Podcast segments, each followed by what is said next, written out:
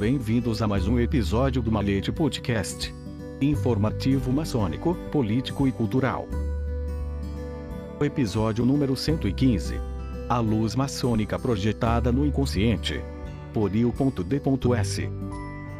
Hoje em dia, frequentemente ouvimos falar de luz em todos os lugares. Luz artificial, luz LED, luz quente e luz fria. No entanto, que luz percebemos? Muitas vezes estamos envolvidos em mecanismos de pensamentos distorcidos, que não conduzem a nenhuma iluminação, fazendo-nos permanecer nas trevas do nosso ego. Como vemos ao nosso redor, há muito o que falar sobre esta luz. Qual é a verdadeira luz que já nos perguntamos? A noção de luz aparece em inúmeras obras sagradas. Em alguns setores do mundo profano encontramos essa ideia de luz, usada para fins próprios. Quero começar dizendo que sou um aprendiz nesta loja da venerável Gnose no Vale do Tibre.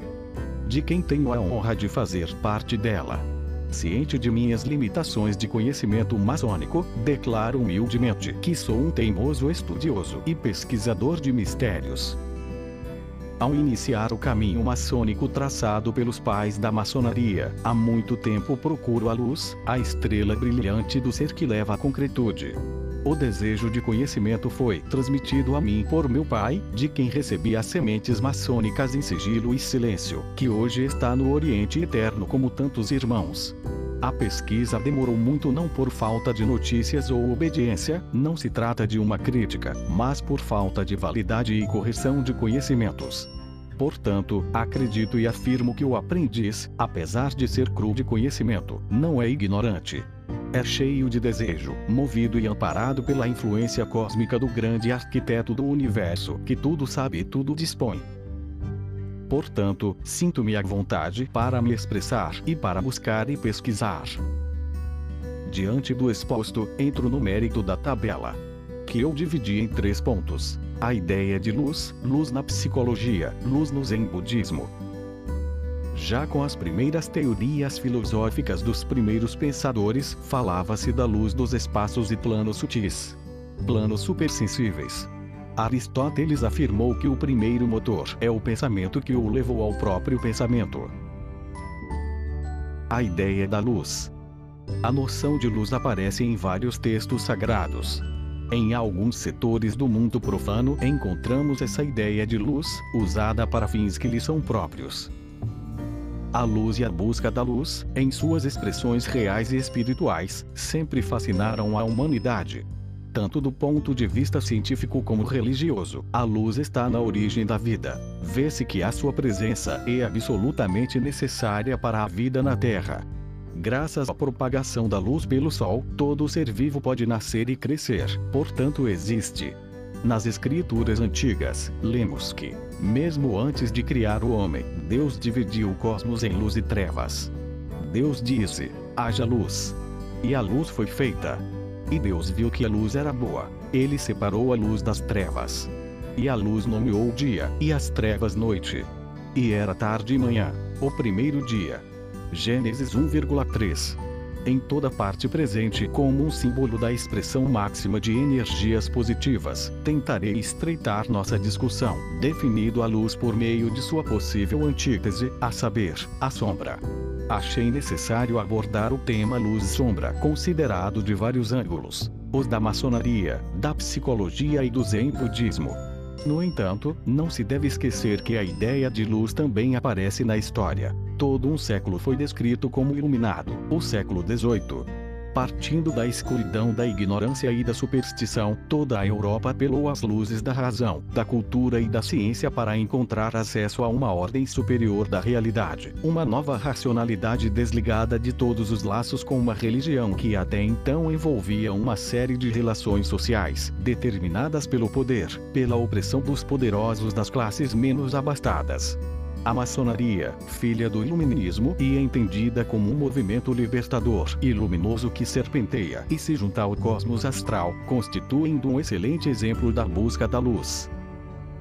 Conforme mencionado, na maçonaria a luz, ou melhor, a busca pela luz, desempenha um papel propulsor a partir da iniciação do neófito. A saída do gabinete de reflexão dá início ao renascimento do aprendiz para a luz que pede ao ingressar na maçonaria. Uma vez retirada a venda, ele verá que a luz simboliza a saída da matéria-prima, do caos, do ser primordial. A sombra nos força a enfrentar o que não amamos, o que rejeitamos e nos recusamos a ver. É também o reflexo de nossos pesadelos e medos. Enfrentá-la, portanto, significa dar um passo em direção à cura, visto que a consideramos como uma doença.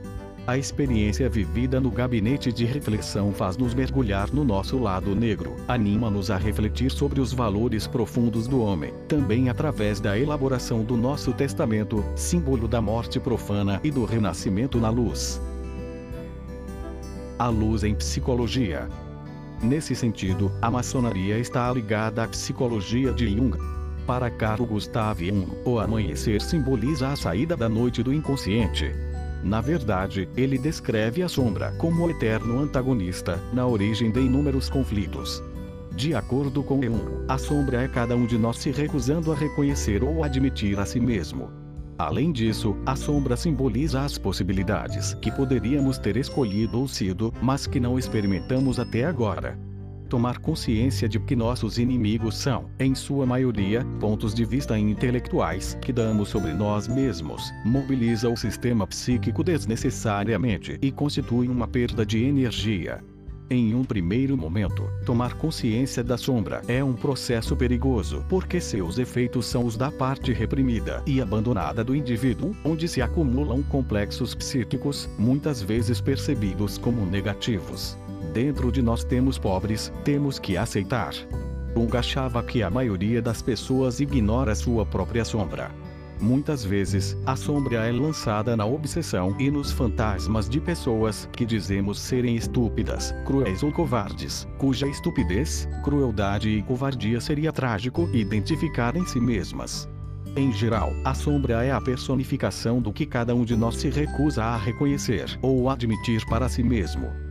Além disso, a sombra simboliza as possibilidades que poderíamos ter escolhido ou sido, mas que não experimentamos até agora tomar consciência de que nossos inimigos são, em sua maioria, pontos de vista intelectuais que damos sobre nós mesmos, mobiliza o sistema psíquico desnecessariamente e constitui uma perda de energia.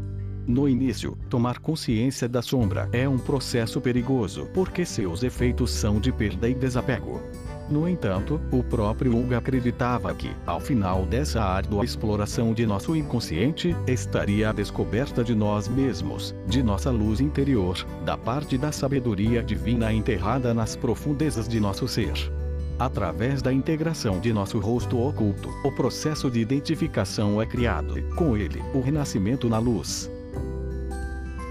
A luz no budismo Zen Nesse sentido, Jung vai na mesma direção do budismo, notadamente onde Satori, um termo que significa realizar em japonês, representa despertar, tornar-se sábio ou iluminado. O Satori vai além do nosso pensamento dualístico, luz, sombra, bem, mal, etc., porque na experiência do Satori não existem mais os opostos. Não há mais diferenças entre o observador e o objeto observado. Eles se tornam um, assim como as praias se tornam uma com as ondas do mar. Satori não é um processo intelectual. Para alcançar esse esclarecimento, é necessário que o sujeito perceba a importância de mudar sua relação com o mundo, livrando-se da abordagem analítica para uma abordagem espontânea e transcendental. Tomemos o exemplo do arco e flecha para entender melhor do que estamos falando. A consciência do arqueiro da ação perturbaria em sua coordenação. Para chegar ao centro do alvo, ele deve dominar inconscientemente a arte de manipular o arco e as flechas. Satori, em termos psicológicos, está além dos limites do ego. Do ponto de vista lógico, é ver a síntese da afirmação e da negação. Em termos metafísicos, é apreender intuitivamente que o ser é devir e o devir é ser. Daisetsu Suzuki, da introdução do livro Zen Arco e Flecha. Se no texto da lei sagrada, dois princípios se opõem, a luz e as trevas, as trevas são o ponto de partida do maçom em direção à luz, seu renascimento. Ao trazer a sombra para a luz, o homem se torna um indivíduo, segundo Jung. Porém, através da experiência de Satori, o homem supera o limite de sua consciência individual e atinge o cósmico. Para mim, a luz reflete a jornada do homem em direção à sua verdade, independentemente de sua religião, cultura ou época. Viver na luz, em outras palavras, corresponde a mover, ou mesmo eliminar, aquelas áreas de sombra que se escondem dentro de nós, que muitas vezes nos obrigam a mentir para nós mesmos, que nos colocam em falta que, em última análise, enrijecem nosso ego. Por exemplo, use fórmulas como: eu sou isso, mas não sou aquilo. Infelizmente e com muita frequência, constituem a chave de acesso que leva necessariamente a um julgamento rude para com os nossos semelhantes onde, por outro lado, o caminho maçônico corresponde a uma busca pela luz, como ensinam a filosofias Zen e a psicanálise junguiana, e, portanto, apropriado proceder de forma sistemática e com coragem à análise de si mesmo, para chegar o mais perto possível da consciência e chegar a conceber que você pode ser isso, mas também aquilo. Fonte: Revista Tanor. Edição: Luiz Sérgio Castro. Até uma próxima edição de Malhete Podcast.